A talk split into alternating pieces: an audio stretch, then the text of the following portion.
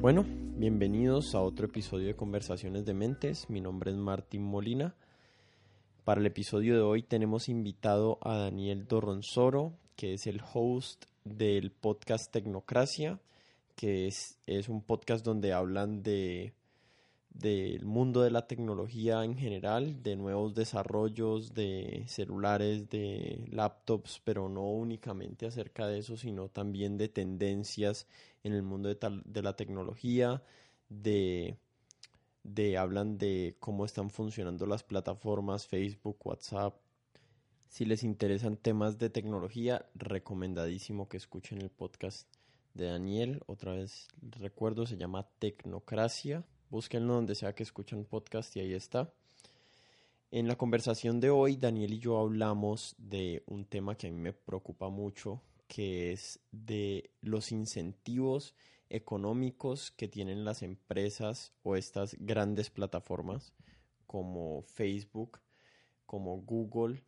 Eh, en realidad no hablamos casi de Amazon ni de Twitter, pero más o menos van cayendo ahí también. Eh, y a mí me preocupa el efecto que están teniendo estas, estas plataformas sobre nuestras vidas, los productos que crean estas empresas y, y, me parece que los incentivos dentro de la industria tecnológica no están bien alineados y invité a Daniel para que discutiéramos este tema y él me, me convenciera de que estoy siendo un poco paranoico o de o tal vez estaba más bien de acuerdo conmigo.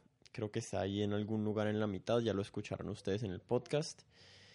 Como siempre, los invito a suscribirse a nuestros canales en Apple Podcasts, en Spotify, en donde sea que escuchen nuestro podcast. Y, y le quiero dar un agradecimiento especial a las personas que, que están compartiendo nuestro contenido en Twitter, en, Facebook, en Instagram. Ahí me llegan los mensajes de las personas que escuchan el podcast y de verdad que estamos muy agradecidos y, estoy verdaderamente sorprendido del alcance que ha tenido este contenido y de, los mensajes que nos están llegando.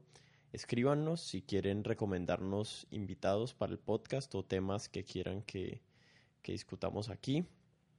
Los que escuchan este podcast por primera vez, los invito a que escuchen nuestros demás episodios hay temas y personajes muy interesantes.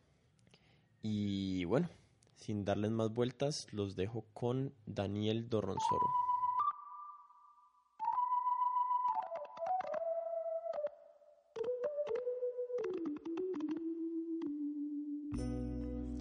Bueno, Daniel, bienvenido a Conversaciones de Mentes. Gracias eh, por el tiempo y por, por prestarnos ahí tu, tu cerebro para tratar de entender algunos de estos temas que, que a mí me han estado preocupando los últimos años y, y tal vez vos tenés, tenés, alguna luz en el camino ahí para, para darme y dejarme de preocupar o tal vez reforzar mis, mis angustias existenciales acerca de, de estos temas relacionados a la tecnología.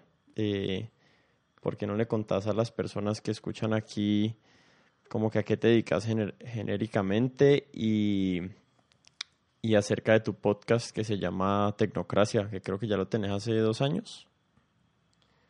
Sí, bueno, eh, mi, mi, background está en la parte de planeación, estratégica en el, en, la, en el sector de tecnología industrial y telecomunicaciones, análisis de datos, pero la parte de tecnología sí más enfocada está en el podcast. Es un podcast que tenemos desde hace creo que exactamente dos años.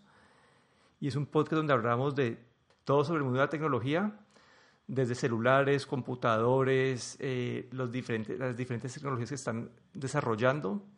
Y tratamos de verlo desde un punto de vista pues general, no muy, no muy no, no desde el punto de, vista técnico. Ok. Y desde ¿Desde cuándo te metiste en el mundo de la tecnología? ¿Toda la vida te ha interesado o es una pasión recientemente adquirida?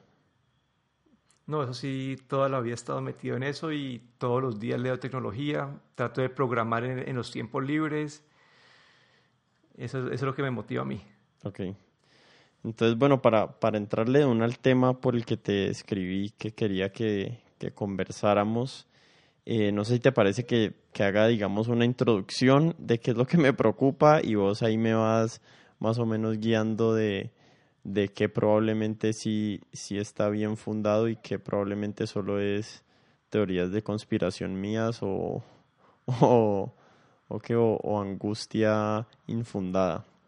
Entonces yo hace un tiempo escuché a un personaje que se llama Tristan Harris que que te mandé un, un, TED Talk de él para que lo vieras y recomiendo que la gente que escucha este podcast lo busque y lo vea.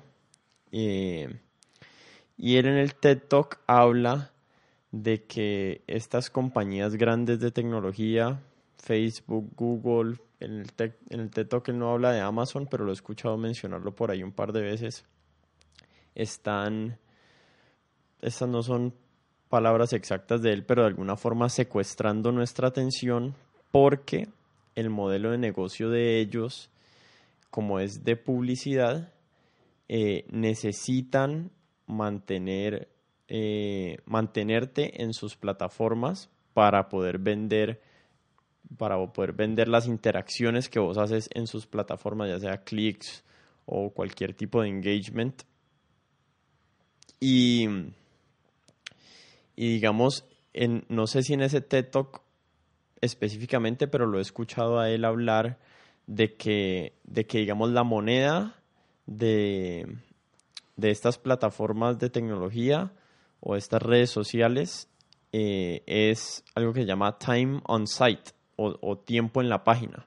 Entonces ellas están permanentemente tratando de optimizar para que las personas pasen la mayor cantidad de tiempo posible en su plataforma y hay como una competencia medio salvaje ahí en el, en, el, detrás de las pantallas de nuestros computadores por nuestra atención y nosotros estamos siendo como los perjudicados de esa, de esa pelea por nuestra atención por parte de esas empresas. No sé si eso, si vos lo percibas de la misma manera, obviamente hay, hay muchos otros factores, pero si vos percibas que ese es un problema en el mundo de la tecnología y si, y si tiene sentido preocuparnos o no por eso. Bueno, como que técnicamente lo que, de lo que habla Tristan es cierto. Las compañías como Facebook, ellos optimizan para que las personas utilicen más su producto. Pero para mí esto no es algo único para esta industria. Es algo que si vos haces un producto alimenticio y vos puedes ir viendo con, el, con los comentarios de la gente, puedes ir mejorando tu receta y que a la gente le guste más el producto y lo consuma más. Siento que es algo que se que también aplica en el mundo de tecnología y no siento que esto sea malo en sí. Claro. Y para la industria de los carros, para todos, la idea, la idea de, todas de todas las industrias es vender y, y mantener clientes. No, es vender, pero también es como todas esas compañías o todas, todos van a querer mejorar sus productos también utilizando los datos que, que van agrupando. Entonces, viendo desde un punto de vista de las acciones que están haciendo, no me parece del todo mal. Okay. Lo que me parece a mí más el problema es el tipo o las, como de la forma de lo que, que lo hace. Ok. Las herramientas, digamos. O, o, no, porque digamos Facebook en los últimos años es qué atrae a la gente, qué hace que la gente se quede en la plataforma y son, no sé, el fake news, todas estas noticias o, o información o grupos divisivos. Mm. Esto siento que son unas cosas que ellos están, que, el algoritmo está empujando porque dicen la gente ve un, un título divisivo. Esto hace que la persona haga clic, pase más tiempo en Facebook, por ende es más probable que esta persona haga clics en los ads. Claro. Y, y hay un tema ahí que es que a mí me parece como, como, como la letra fina de en, en, con respecto a lo que hacen las empresas y es que ellos tienen información no perfecta, pero mucha información acerca de, del usuario, mucha más información de la que nosotros estamos conscientes. Y esa información se puede usar con técnicas o tecnologías, eh, por decirlo de alguna forma, persuasivas, que están más allá, digamos, de nuestro no, no, no, la palabra no es libre albedrío, pero más, más allá como de nuestra cognición que es capaz de prevenirlas. Yo escuché, no sé, no sé si él lo menciona en el TED Talk, pero escuché, lo escuché a él decir que el delay pequeñito que hay entre cuando carga la página de Facebook y te muestran las notificaciones, el botoncito rojo ese, es algo que se desarrolló estudiando con sociólogos y psicólogos, qué era lo que le generaba más, no, no, realmente ansiedad a las personas, sino lo que hacía que volvieran más seguido a estar revisando si tenían notificaciones. Que si apenas abrir la página las notificaciones de una están ahí, las personas no sienten ese, ese reward o ese, ¿cómo, cómo se dice reward en, en español? Ese ese premio. Sí, ese premio de la notificación no lo sienten como tan, tan, tan poderoso y entonces no les genera ese comportamiento compulsivo de estar revisando y revisando y revisando. Yo creo que ahí estoy de acuerdo, como que esas compañías tienen muchos datos sobre nosotros. En, estos datos son para dos cosas en general. Uno es para mejorar la experiencia de usuario. Mm. Y la otra, esta es una información que ellos utilizan para, para generar plata. Estamos en una época donde, donde la gente está acostumbrada a tener productos gratis, entonces eh, como que esto es algo que, que tenemos que dar a las compañías para poder utilizar sus productos. Claro. y, y también... Dale, dale. No, y y te iba a decir que la parte de que todo está diseñado para no, sé si eso está diseñado para que uno se vuelva más adicto o que, sino, yo siento que el producto es más adaptado, lo adaptan a las personas. A lo que la gente quiere. No sé si, este es como uno de los argumentos que yo he visto como contra Tristan es, eh, una cosa es diseñar y, cambiar la, la, la, personalidad de la persona o, o cambiar las acciones que estaba a tomar, o la otra es adaptar el producto a las personas. A lo que la persona quiere que sea el producto a lo que la persona quiere o pues inconscientemente, como que adaptándola a la biología, de la, a la biología, a la psicología de la persona. Entonces una, es como, sí, es, una, es una, un problema como que la gallina y el huevo es o estamos cambiando y volviendo a las personas adictas o simplemente estamos adaptando el, el, programa, el sistema para que estas, pues, para que estas estén más en su libre expresión. Sí. Es, esa es la parte, es algo más conspirativo, conspirativo también, como, como lo había dicho vos. Pero no hay nada mejor que una buena teoría de conspiración para uno meterse por ahí en YouTube o en, o en, o en Facebook a, a, perder un día o una tarde. Sí, pero como que ahí, a mí lo que me parece que, que tiene que haber es transparencia. Como dice, como que Facebook tiene toda la información del mundo sobre vos, mm. sabe más dicen que muchas veces saben más de uno que uno mismo, porque son los datos implícitos que uno no se da cuenta. Y esto, el problema de, esto es que si no hay transparencia, no hay, no hay regulación, puede pasar lo del escándalo de Cambridge Analytica. Que, que, básicamente Facebook vendió los datos, esas personas revendieron los datos y básicamente Facebook perdió el control de los datos de las personas. Y, estas, y estos datos fueron utilizados de una manera no, pues fue para influenciar una elección. Mm. Yo creo que la gente, la gente, la gente que está escuchando esto no sabe qué es el escándalo de Cambridge Analytica, porque no les, les contás, no sé qué tan enterado estás. Yo no estoy tan enterado, pero sé más o menos como generalmente qué fue lo que sucedió. Bueno, eso fue como en el 2014, algo así. Hubo varias apps en Facebook que eran, eran juegos y uno cuando cuando uno abría una app en Facebook, las apps te pedían, te pedían permisos.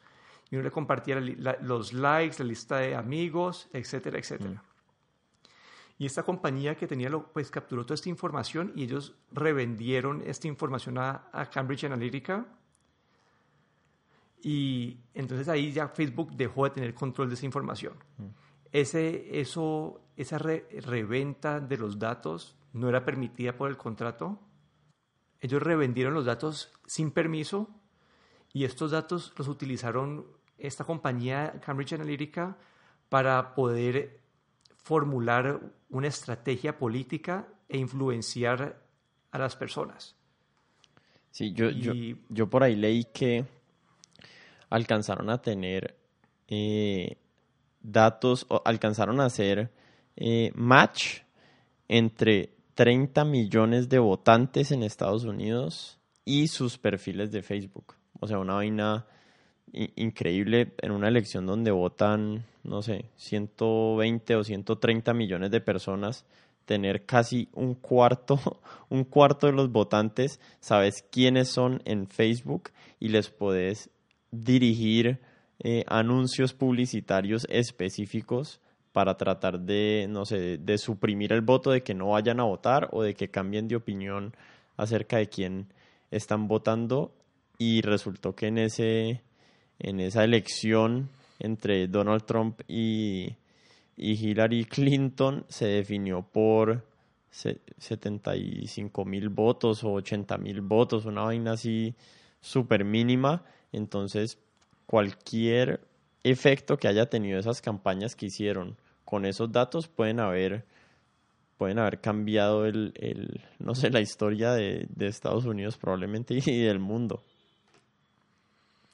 Y bueno, pero sí, como que cuando vos decís que Facebook y todas esas compañías están haciendo lo imposible por capturar nuestra atención, yo te estaba tratando de dar un punto de vista un poco contrario para mostrar que hay otros puntos de vista, pero no, estoy de acuerdo, es el objetivo de la compañía, como que creería que cualquier compañía, pero creo que, bueno, es, pero este, esta, eso también tiene un punto beneficioso para otros clientes de Facebook, para las personas que ponen ads en la plataforma. Mm. Hoy en día, como que yo conozco muchos emprendedores que sus negocios son a base de Instagram. Mm. Ellos utilizan los Instagram ads y para un, para un emprendedor que, que quiere hacer llegar su mensaje más lejos, que es que Instagram, Facebook sea lo más optimizado posible, que le digan a las personas que es el mensaje, es muy bueno.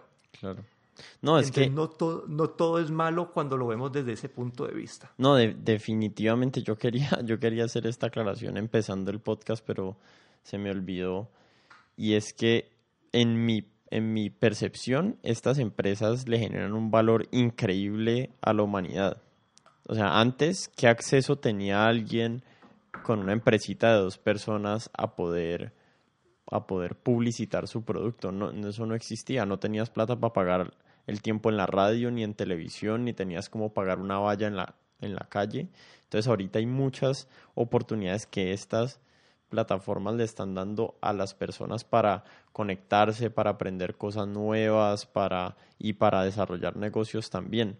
Solo que creo que hay como otro lado, hay veces como que solo solo se publicita eso, pero también hay otro lado o hay una parte de esa ecuación que, lo, que la mayoría de los usuarios no saben, incluso la gente que está escuchando este podcast, creo que no saben de dónde viene la plata de Facebook. Creo que no saben que Facebook vive de vender anuncios y que uno, digamos, es no el producto, pero uno sí es como el destinatario de los anuncios que están pagando otras empresas y Facebook usa los datos y los metadatos de uno para segmentar esas publicidades que tienen eh, las empresas a uno y que sean específicas. Que eso tampoco lo veo como malo, ¿no? Porque pues yo prefiero que me lleguen anuncios de algo que me gusta y que me interesa anuncios de, de productos que no me gustan.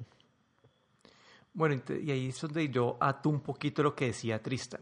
Como yo veo que Facebook tiene, Facebook, Google, todas esas compañías con estos ads, siento que es un nivelador en el sentido de que le abre las, puertas a muchas personas de, ser emprendedor, de, empujar sus productos, pero, pero esas compañías dependen de la atención de, de, los usuarios de Facebook, de Google, para que hagan clics y les genere plata.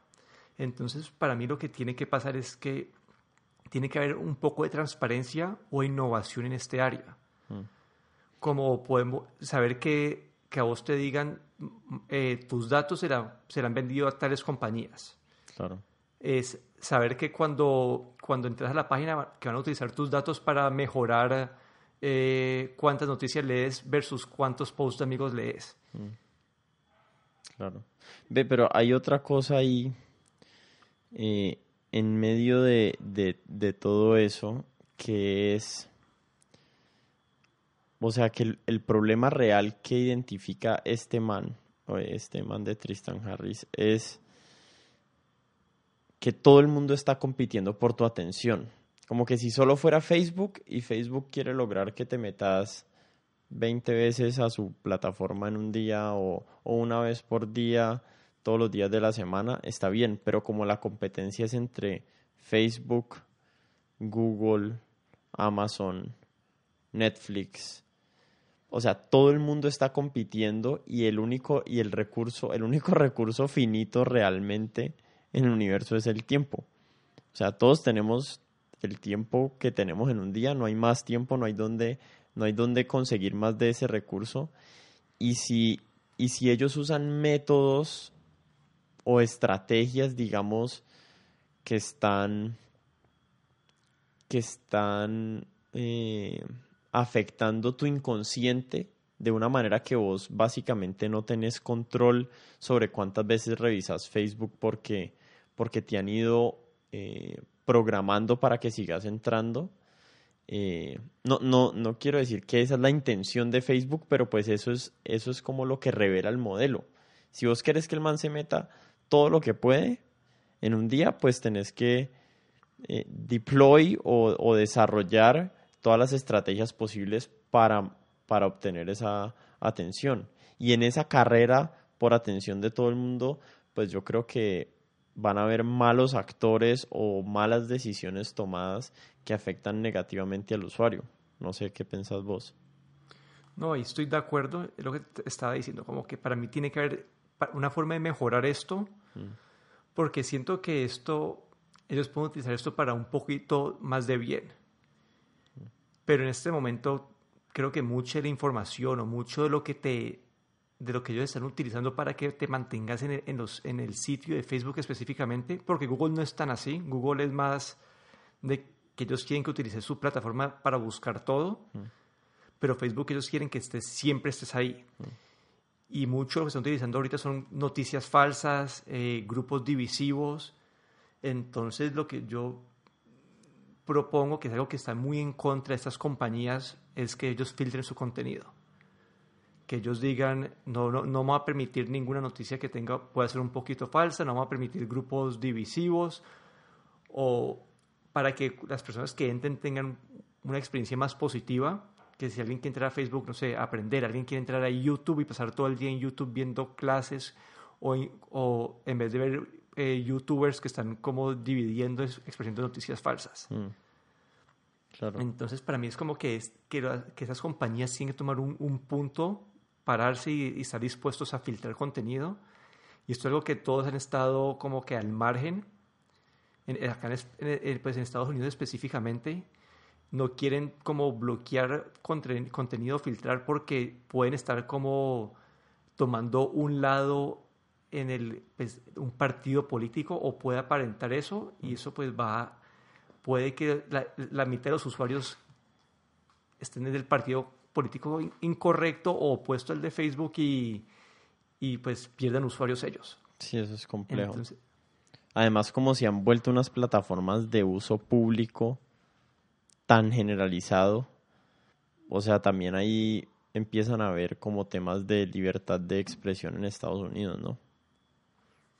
Sí, ahí es, es, un, es, un, es una línea bastante pues, fina. Difícil, sí, bastante fina porque hay un punto donde vos no querés esparcir mentiras, no querés generar división, pero hay un punto que uno no sabe cuándo estás en verdad pues limitando la libertad de expresión. Claro.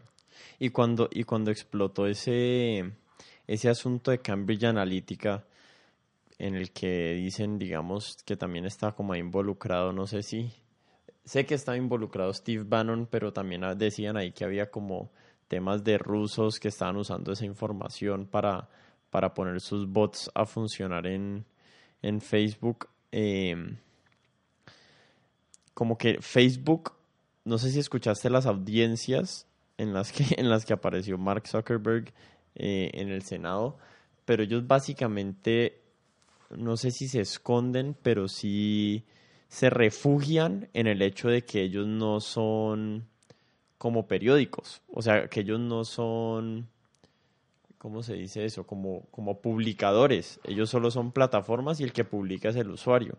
Entonces ellos alegan que ellos no tienen la responsabilidad del contenido que se publica en su página como si lo tiene una, una revista o, una, o un periódico. O sea, si, si en el New York Times aparece un op-ed eh, racista o, o super nazi, pues el New York Times es responsable de lo que sea que derive de ese artículo.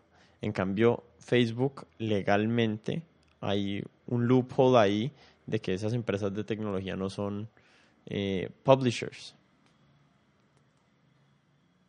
Sí, y eso es un punto, ellos han tratado de tomar pasos en esa dirección, pero siempre llevan a, a un problema. Ellos trataron de, trataron de poner un, un algoritmo que tratara de filtrar las noticias falsas mm.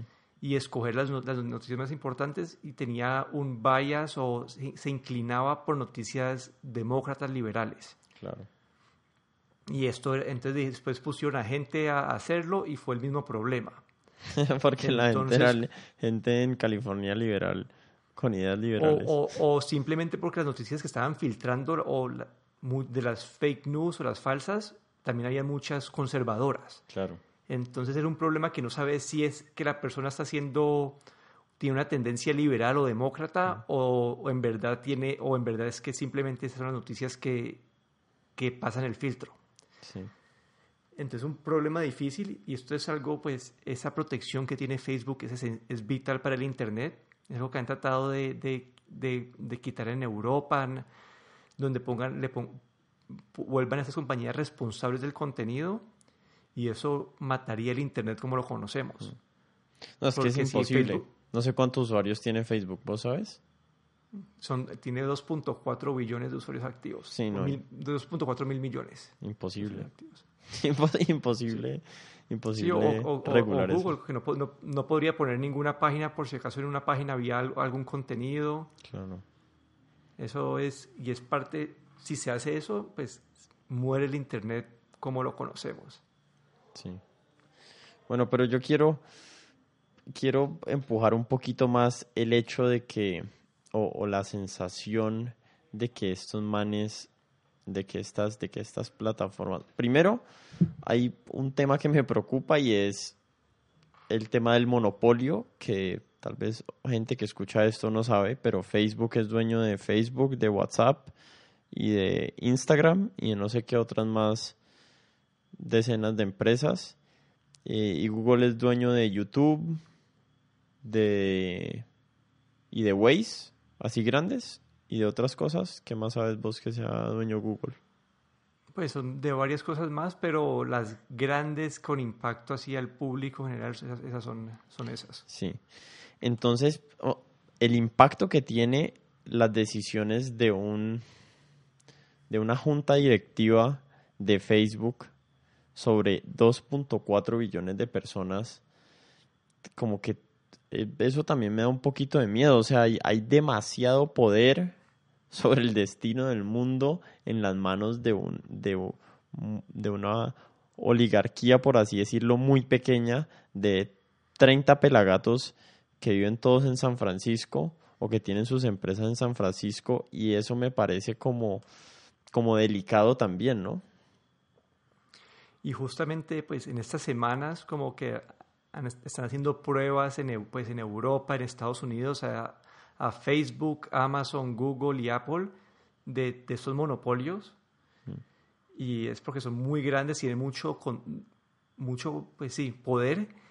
Pero aquí yo no estoy de acuerdo con esas, pues con tratar de, de quebrar las compañías, quitarles ese poder, porque estos son productos que por su, son útiles por su tamaño. Claro. Un Facebook donde, no sé, donde solamente tengas a la mitad de tus amigos no es tan, no es tan útil. sí, un Google que, que, tenga la mitad del Internet no es tan útil tampoco. Entonces, entonces yo entiendo que son unas compañías demasiado grandes, pero su valor viene de ahí. Como que si vos estás poniendo un, un, un ad para tu compañía y sabes que Facebook va, va a, llegar, a llegarle a todo el mundo, pues lo vas a poner en Facebook. Claro. Entonces, siento que el valor que tiene, sí, es simplemente que es su, tamaño, es lo que llaman el, el network effect. Que esas son compañías que crecen exponencialmente y su valor, entre más personas estén conectadas, más valor tiene.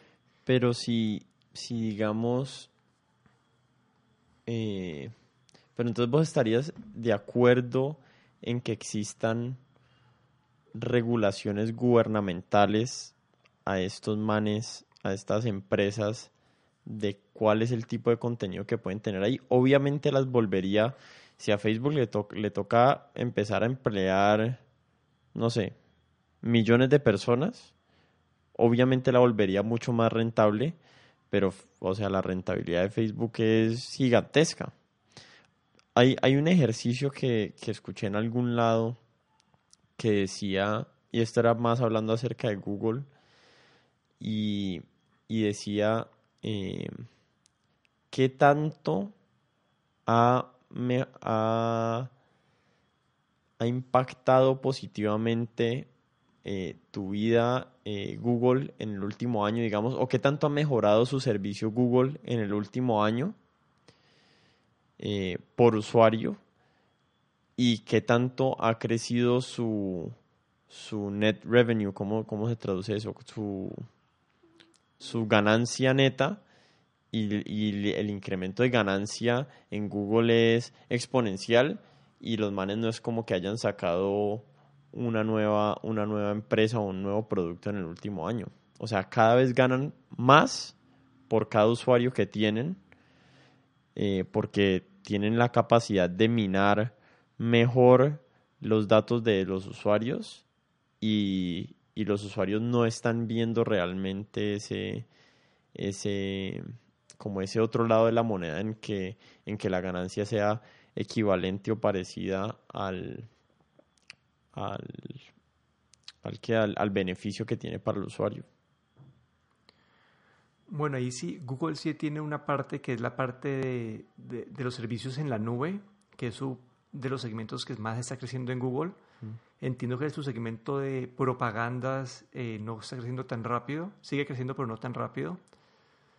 Y aquí, eh, acá es donde hay unas cosas de innovación, que unas propuestas en el mundo que están haciendo desde que estas compañías deberían pagarte por tus datos, como una forma de, darle más valor al usuario. Mm. Como que estas compañías están, se están haciendo ricas por tener tu información y una propuesta que tienes o una, una innovación en este mercado, en esta industria, se quieren tratar de ponerle un valor, un precio a tus datos para así poder que estas compañías te paguen, te den descuentos en servicios, etcétera. Claro. Hay, sí, porque hay, hay un tema que es como que, ¿por qué es legal que mi proveedor de correo Gmail le autorice a, a empresas eh, third party, aplicaciones que revisen mis correos para, para minar datos ahí para las pautas publicitarias. O por qué es legal para una empresa procesadora de transacciones de tarjetas de crédito vender mi información de mis compras. ¿Por qué es legal que Uber le dé acceso a Google de la ubicación de sus usuarios. No sé, como que por qué esa información se puede compartir solo porque es digital, pero pues si fuera tu información física en el mundo, hay, hay leyes que prohíben eso. Sí, ahí la verdad son, estas son compañías privadas y siempre cuando uno utiliza una aplicación estás aceptando esos términos y condiciones. Obviamente nadie sabe cuáles son los términos y condiciones porque en la mayoría de los casos estas están muy están escondidas en un lenguaje difícil de entender. Y nadie los lee además. Sí, entonces hay, algunas compañías que han tratado de ser más, eh, tener, poner, más, ser más transparentes, poner exactamente diciendo, estamos recopilando tal, tal, tal dato para utilizarlo en tal y tal, tal aplicación. Y esto es un paso adelante, pero la gran mayoría todavía uno no tiene ni, ni, idea qué hacen con tus datos. Claro.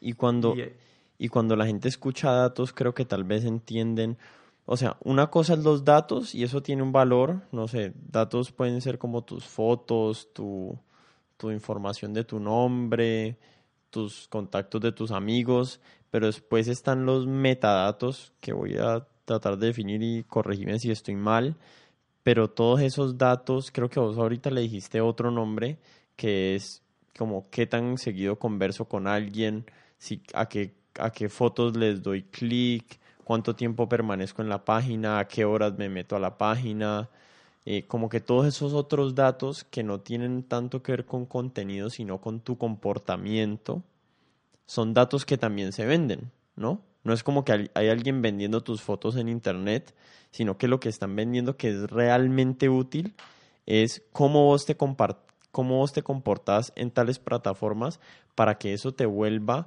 un, una persona más predecible a los anuncios que te van a mostrar.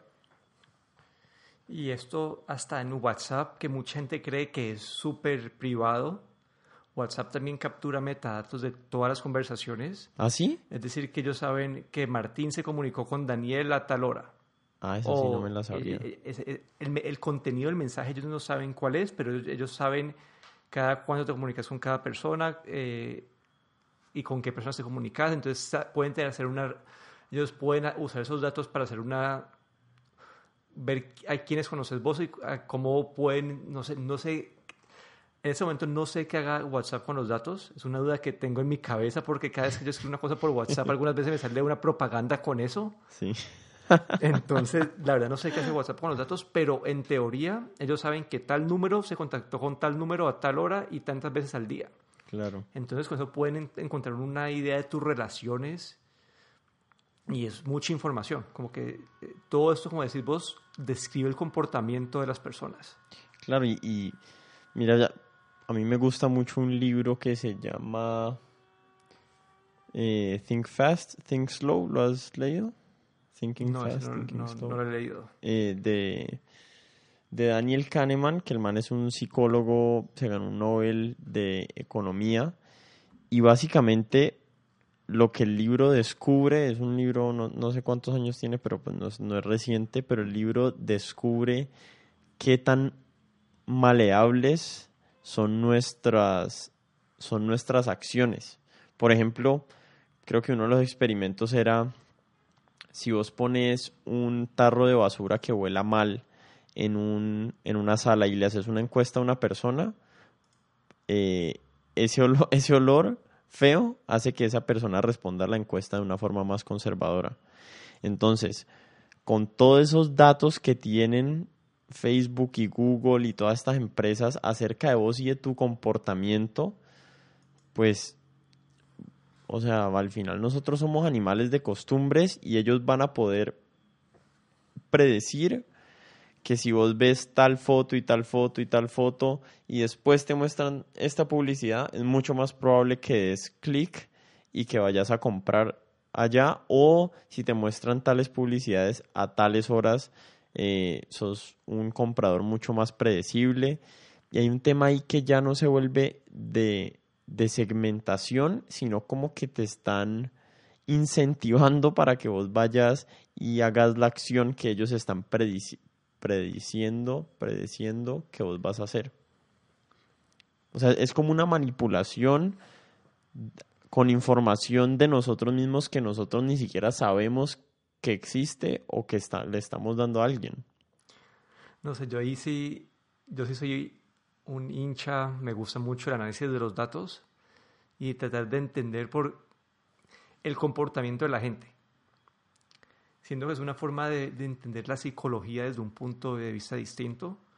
Y eso lo puedes ver desde las cosas más bobas, como cuando diseñan una página web, poner un botón un poquito más a la izquierda, más a la derecha. Todo eso lo hacen experimentos con eso. Como que vos cada vez que entras a una página hoy en día, te están, vos sos una rata de laboratorio, están haciendo pruebas con vos para entender qué, qué diseño es más efectivo. Pero todo esto análisis como que no sé, cuando ve las bicicletas eh, de Lime o las patinetas de Lime, eso hay un estudio también de datos por detrás que tratan de predecir de la gente de dónde a dónde va a manejar, a, qué horas para ver cómo reorganizar las, las, patinetas durante el día. Claro, no hay, mucha utilidad, hay muchísima utilidad. Yo, yo lo que siento es que esa información, esos datos que esas empresas están recopilando, pueden transformar la humanidad para que vivamos vidas muchísimo mejores de las que vivimos. Lo que me preocupa es, siento que, que eso no es lo que está pasando. Sí, ahí, otra vez lo que yo me pregunto es, no sé, como que ahí tengo un sentimientos encontrados, porque una, una cosa es que el diseño o, es, o que Facebook, eh, no sé, que, bueno, que Amazon te ponga las, las, estos, estas foticos para que vos compres la, la, la, cuarta foto, etcétera, que esto cause que vos te comportes de una manera que no te hubieras comportado de otra, pues, de otra forma o la otra es que ellos estén como tratando de extraer este comportamiento tuyo que tenés ahí y, simplemente lo están tratando de adaptar el contenido para, para, que, para que sea más para vos, como más diseño pensando en, en el usuario. Sí, es lo, de la analogía del, del, huevo y la gallina eh, que decías ahorita. Sí, ahí como que yo no, yo porque a mí me encanta, yo no sé, yo hago análisis de datos todo el tiempo y, y cuando yo hago este análisis, yo trato de pensar en cómo hacer que la experiencia sea mejor para el usuario. Okay. Como que en ningún momento estoy tratando de pensar de, que, de tratar de que el usuario tome una acción que yo siento que sea inmoral. Entonces ahí es donde, no sé, ahí vuelvo otra vez a lo del time well spent, a esto de Tristan, que es, siento que uno debe estar accionando como bajo un marco ético y moral donde las acciones que estamos fomentando o que estamos volviendo más probables en los usuarios sean para algo bueno. Mm. Y no sé, darle a la gente información. Esto es como, como con la comida. Vos puedes tener la, como, no sé, uno, uno no sé, el, el, producto más delicioso del mundo. Usualmente son altos en azúcares, en grasas, porque es lo que el ser humano biológicamente desea. Y una persona va a comer, si sin información adicional una persona podría comerse mucho de esto. Hoy en día informamos a las personas de que este producto contiene tales cosas y eso puede ser nocivo para la salud. Claro, necesitamos, necesitamos, sí es lo que vos decís, uno necesita transparencia por parte de la empresa que sea, que haga lo que sea acerca de su producto. Y hay leyes y reglas con relación a eso eh, para todo el mundo de comercio físico que no es digital, ¿no? porque pues el empaque tiene que decir los ingredientes y si miente le puede le pueden cerrar la fábrica o, ganarse una, una, multa o algo así. Pero hay, hay un equivalente a eso en el mundo digital donde como que donde las empresas tengan que ser transparentes. Bueno, hay, hay, hay medidas que han, empezado a tomar. Ahora Google y Apple lanzaron algo que se llama lo del screen time, que básicamente te dice cuánto tiempo estás consumiendo vos en cada aplicación cada día, para darte información de que tal vez estás consumiendo demasiado tiempo usando tus dispositivos. Sí, el mío está trágico. Facebook. ¿El tuyo cómo está? El mío está trágico, ¿el tuyo cómo está? No, yo, usualmente tengo como cuatro horas al día de, de tiempo con la pantalla prendida. ¿Del celular? Del celular. Yo también estoy como en tres horas y media que me angustia, ¿no? 16 horas despierto, estoy pasando casi, casi un cuarto de mi, de mi vida mirando el celular. Sí, usualmente no, yo, no, yo no veo, pues lo mío es como que Twitter, WhatsApp y, noticias. Entonces no me siento que sea tan... Eh, sí, tan horrible. No estás jugando Candy Crush, Candy Crush una hora y media diaria. Sí, ahí. Entonces ahí siento que estas compañías te están dando esa información. Mm. En teoría, Facebook también va a sacar una de estas herramientas que prometieron eh, durante ese tiempo, eh, cuando fue cuando lo llamaron al Congreso de Estados Unidos, a Mark Zuckerberg. Mm. Pero todavía no está. Entonces, o cuando las personas vayan a hacer clic en un link, que les den información sobre ese link. Esto lo han empezado a hacer con algunos links que te dicen que esto es una noticias de tal, de tal publicación. Ah, chévere. Pero sí, siento que. Instagram ya lo tiene. Instagram ya lo tiene, justo hoy lo vi. ¿Qué, hace Instagram? ¿Hay alguna forma de buscar en Instagram? Llegué sin culpa, pero llegué a un lugar donde Instagram me estaba diciendo, ve, mira, eh, este es la, el tiempo que has usado en Instagram eh, los últimos, la última semana. Y me aparecía 20 minutos al día, 40 minutos otro día. Ah, bueno, entonces ya lo, ya lo, ya lo han empezado a poner, pero sí, como siento que ese tipo de información es buena, tal vez deberían empezar a, a decir, pasas el 50% de tu tiempo en Facebook leyendo noticias, el 30% en grupos, como para que uno pueda tomar mejores decisiones, como o, fomentar, no sé, contenido educativo, comunidades pues que en verdad sean productivas, no, no divisivas, que generen odio. Como al final creo que todo este análisis de datos me parece a mí que es bueno porque nos ayuda a ver el mundo de una manera distinta. Como que es, es como que ven el mundo de una manera que con los ojos humanos, con, con el cerebro humano, nosotros no lo vemos y ayuda a me, puede ayudar a mejorar las cosas, pero siento que la verdad es las empresas tienen que actuar con una moral, tienen que pensar que en hacerle bien a sus usuarios. ¿Y qué, qué es lo que va a forzar esa moral? Porque, o sea, no podemos confiar en que haya gente buena de, de CEOs de estas empresas porque tarde o temprano eso es como la política, tarde o temprano llega un autócrata y tienen que haber sistemas, eh, separación de poderes y controles y regulaciones que, que, que, que fuercen a, los, a las empresas a seguir eh, actuando bajo esa moral o ética que hemos acordado como sociedad. Sí, ahí la verdad lo que dice muchas veces es que uno, uno vota con la plata, uno vota con su presencia. Entonces creo que son los usuarios los que tienen que decir y creo que hoy en día lo que llaman los millennials, muchas veces los millennials compran un producto más por su, no sé, por, por el mensaje, por la visión de la compañía, más que por el producto en sí. Okay. Entonces esto más o menos fuerza las, o fuerza a las compañías a, a tomar una dirección diferente. Entonces creo que también está en manos de cada persona como que escoger qué productos compra y dónde los compra y, ver cuál es la, la, forma de actuar de la compañía donde los está comprando.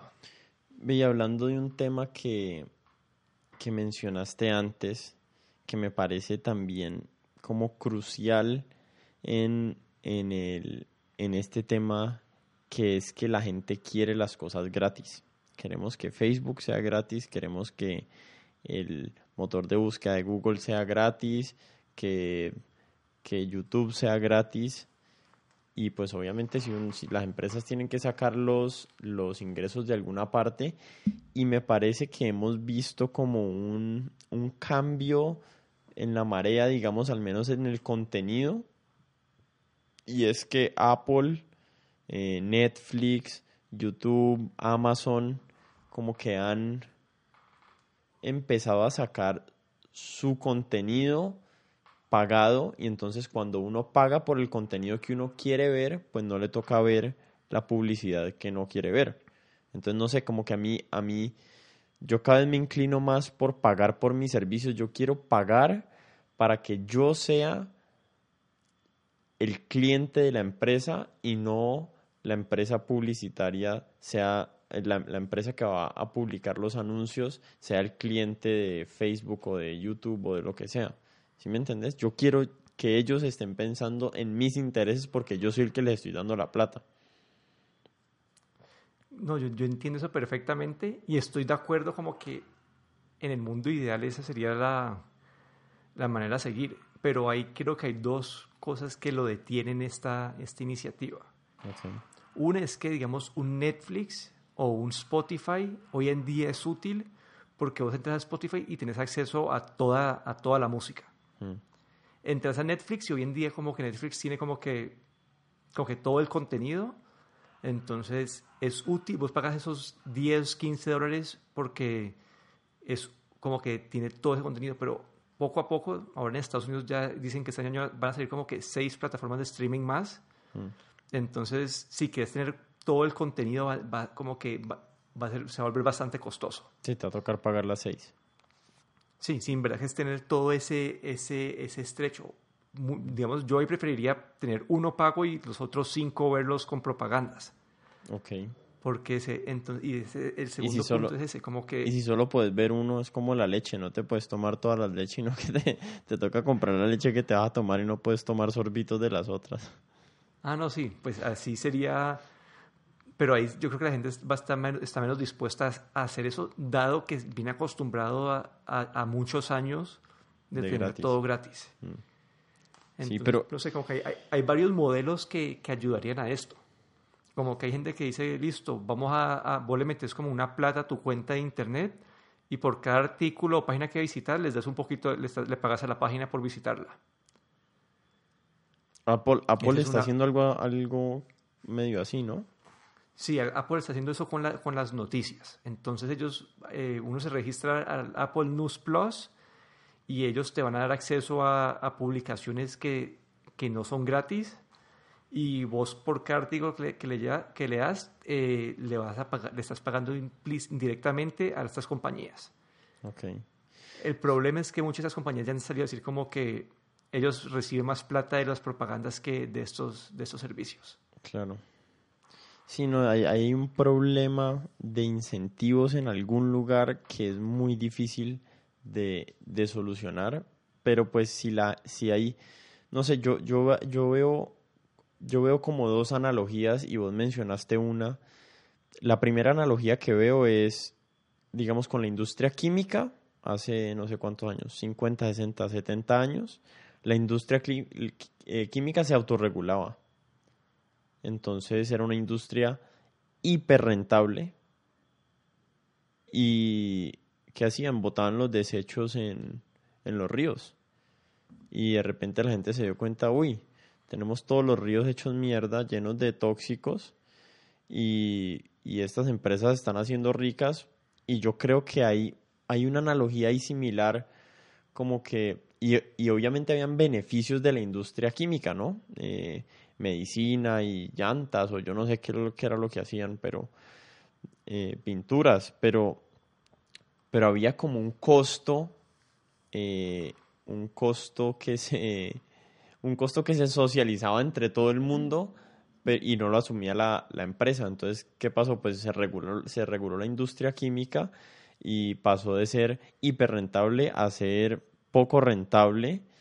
Igual los químicos están haciendo, pero, o sea, igual están entregando el producto, no hay tanta innovación, pero, pero no, no están habiendo los efectos colaterales que, que habían antes en los ríos. Entonces, para mí, digamos, ese tema de, de las noticias falsas y de los y de, y de estas burbujas, digamos, donde la gente está recibiendo un montón de información que no es real, eh, para mí eso es como un costo o un, o un efecto secundario de el producto y las virtudes que nos están entregando las plataformas. Entonces no sé si en algún momento vaya a tener que entrar alguien o el Estado, yo no sé quién, a regular esa empresa y decirle, no, mira, eh, vos, si un man en Nueva Zelanda empieza a matar gente en una mezquita y lo está pasando por Facebook Live, vos sos responsable de eso. O sea, es tu plataforma. ¿Cómo man matando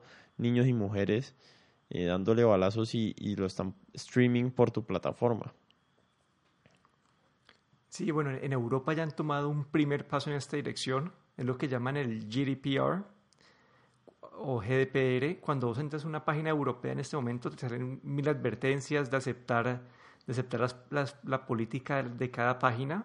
Mm, Y, y la Unión Europea ya como están mucho más abiertos a, a ponerle multa a compañías que no están cumpliendo con esto. ok. Hace, hace poquito, creo que fue una aerolínea, creo que fue a la a British Airways, le pusieron una multa por el mal manejo de los datos de las personas. ok. Entonces Sí. es un primer paso.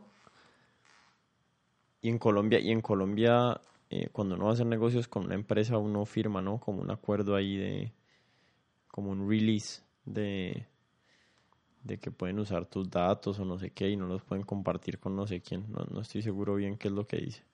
Pero, Sí, no sé, pero no, no sé qué tanto la, la, la, la exijan eso. No sé quién le va a hacer, eh, seguimiento. quién hace seguimiento. Sí, sí. Sí, nadie. nadie. Pero hay otra, hay otro, la otra analogía que quería hacer, que vos ya la dijiste, es, digamos, con el del tema de la alimentación. Entonces, por un lado, está la analogía con la industria química, que es la de la regulación gubernamental. Y por otro lado, está la analogía, digamos, con, con la industria alimenticia, que es, antes había como una carrera para cada vez el que logre vender el producto más barato es el que gana más parte del mercado y el que mejor le va a ir. Pero la gente empezó a pensar, uy, no, espérate, yo quiero comida saludable, orgánica, no sé qué. Entonces el público y la demanda, eh, y la demanda económica de productos de mejor calidad y de, y de, y de productos, digamos, más regulados. ¿sabes? Yo no quiero que esto tenga pesticidas, no quiero que, quiero que estas gallinas salgan a caminar dos horas al día o, lo que sea que sea free range. Eh, y entonces esa presión de la gente pidiendo, no, yo quiero saber, eh, en, en, este caso sería como, no, yo quiero saber qué pasa con mis datos y yo no me voy a meter aquí si no me dicen, o quiero que me, como dijiste antes, que me cuenten a qué empresas se lo están vendiendo.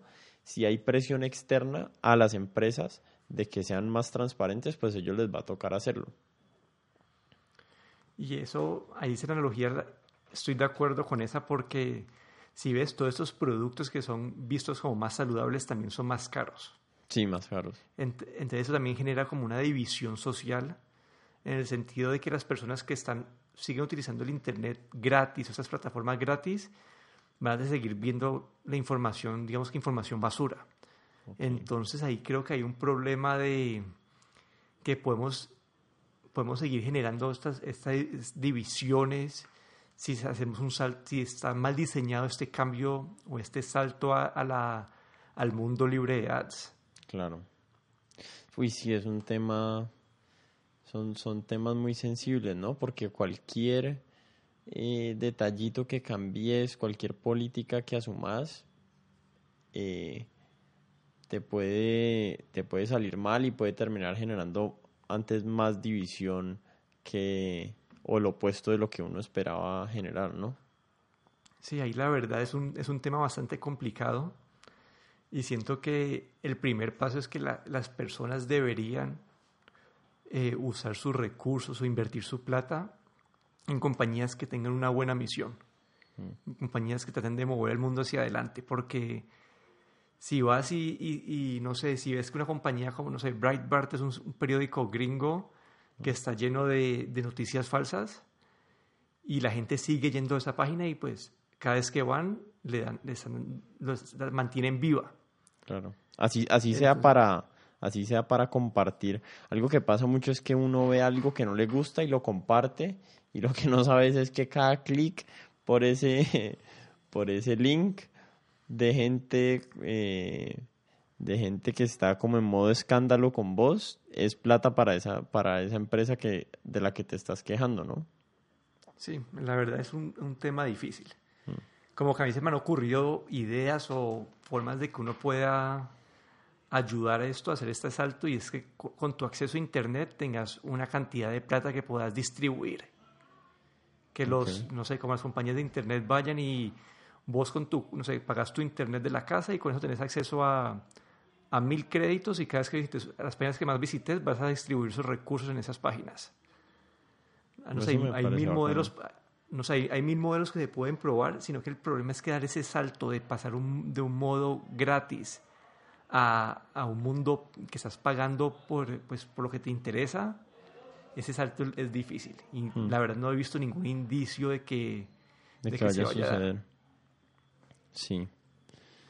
Sí, bueno, yo, yo veo como un poquito la luz al final del túnel. No sé, a mí, a mí Apple me gusta mucho como empresa. Ha, hecho cosas pues que con las que no estoy tan de acuerdo. Pero no sé, como que me, me parece que el enfoque de Apple hacia, la privacidad de los usuarios y creo que Apple no vende los datos de sus usuarios.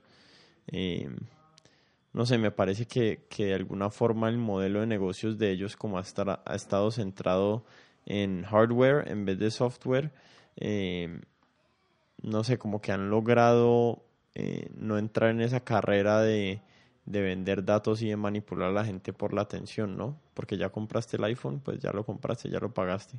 Estás pagando por adelantado el producto. Sí, la verdad es que Apple en, pues, con todas sus actividades, o yo creo que hoy, hoy su diferenciador número uno comparado con los celulares Android es su enfoque en privacidad. Ese es el diferenciador. Eh, ahorita en, en, en, junio anunciaron que van a sacar una, una forma de que cuando se registres una página no les tengas que dar tu, tu correo. Básicamente te registras con un correo falso y, y, y, Apple te, te, redirige la información a tu, a tu correo y en cualquier momento puedes cancelar esa, esa dirección falsa.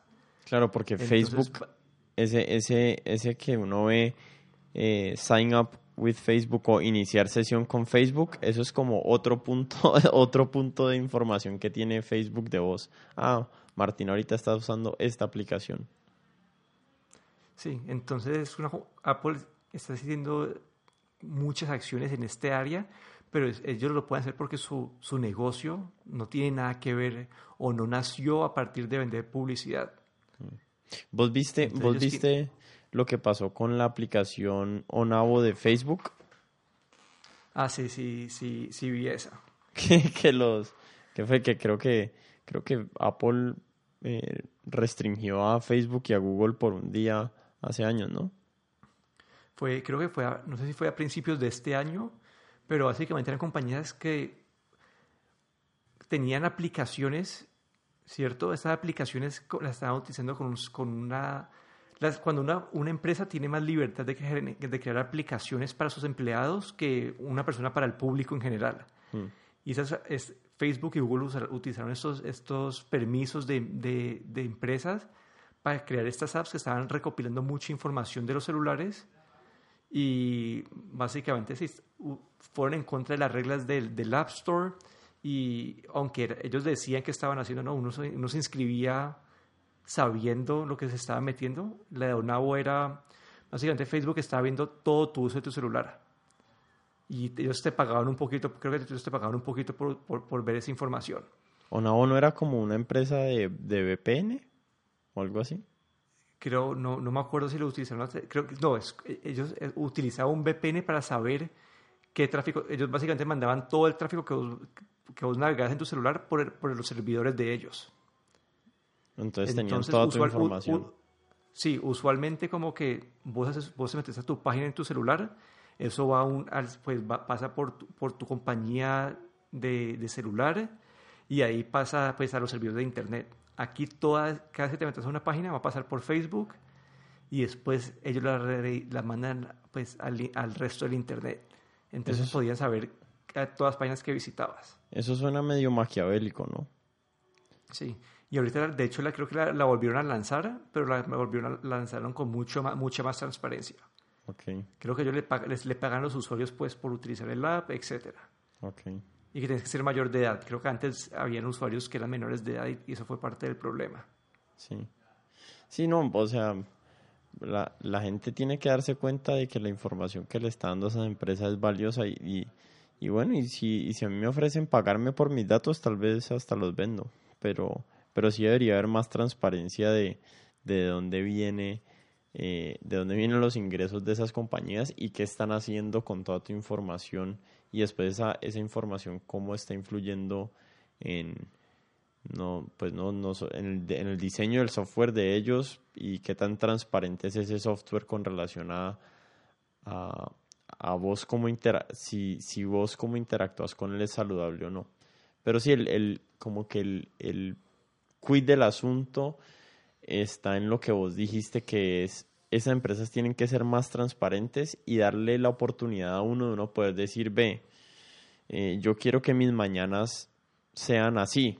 Entonces, eh, por favor, de 8 a 10 y media de la mañana no me mandes eh, tales tipos de notificaciones si no son importantes y no sé, cómo uno poder modelar mejor cómo uno quiere que sea su vida y que esas empresas se acoplen o esas plataformas se acoplen a lo que a lo que el usuario quiere lograr y no a lo que ellos quieren lograr a partir de la información del usuario. Sí, y acá hay medidas que están que están van en esta dirección, pero por ejemplo con lo del GDPR, la esta que hicieron en, Europa, vos entras a una página y decís no quiero no quiero enviar tal cosa, no quiero que ustedes recolecten tal cosa, pero algunas te dicen eh, son necesarias para el uso de la página, entonces igual las tienes que aceptar, como que no te dejan entrar a la página sin aceptarlo, pero tener esta flexibilidad de que vos escojas qué crees y qué no quieres compartir. Sí. Esa transparencia pues creo que es útil y, y pues como te dije antes, innovación, que te paguen por tus datos, uno poder, no sé, con Facebook que quiere lanzar su criptomoneda, que ellos te den, paguen tu, en su criptomoneda para, por los datos que te recolectan. Podría ser. Sí, no, hay que, hay que ver qué soluciones son las que van a ir surgiendo.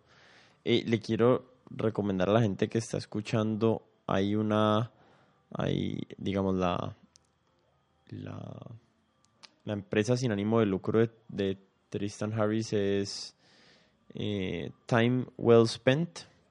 Eh, ahí va a estar el link en, en mi página, en la página web donde está el podcast para que la revisen. Y también hay otra, eh, otra aplicación que se llama, creo que se llama Dashboard, que también voy a dejar el link ahí. Y es, ah no, se llama Rescue Time. ¿Has escuchado de Rescue Time? No, ese no he escuchado es una aplicación que te que te deja saber como que vos le decís, mira, tales páginas son páginas productivas, tales páginas son improductivas y él te va dando información todos los días, ve, mira, llevas, hay veces me ha pasado, ve, llevas siete horas de tiempo improductivo porque llevo clavado en YouTube, entre YouTube y Netflix, toda una, toda una mañana, entonces eh, como que esa aplicación te deja al menos tener eh, feedback de cómo estás utilizando el tiempo en tu computador. Esa ah, funciona para, para celulares y para computadores, pero, pero yo la uso solo en el computador y al menos me deja saber, ve, mira, estuve metido en mi correo una hora y media y WhatsApp, que es más o menos bueno, pero uy, estuve dos horas metido entre YouTube y CNN y Twitter, que son las que para mí son como como perdiendo el tiempo o tiempo improductivo. Entonces como que esas aplicaciones, no sé, tal vez nos van a ayudar a, darle mejor uso a, a nuestro tiempo y a nuestra interacción con, con estas vainas que se han vuelto como una interfase con el mundo, ¿no? Espero que hayas pagado por esa aplicación. No, esa aplicación es gratis. esa aplicación está vendiendo todos mis datos. Se me acaba de ocurrir. Se me acaba de ocurrir, me acabo de dar cuenta. Pero sí, como que en, en, en los celulares, en Android y, y, iOS, ya viene eso, ya viene en el, sistema operativo. Uno puede entrar por, los, por, las, por la parte de configuración, puedes ver esta información.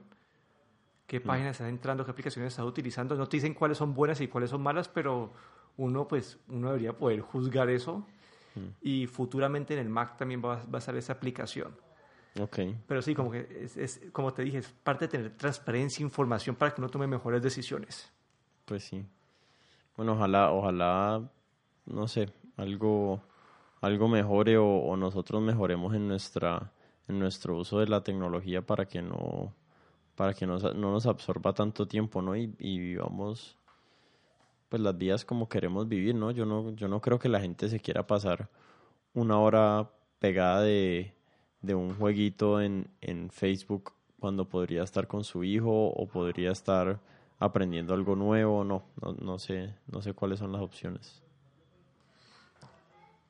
O consumiendo más podcast. O consumiendo más podcast, sí.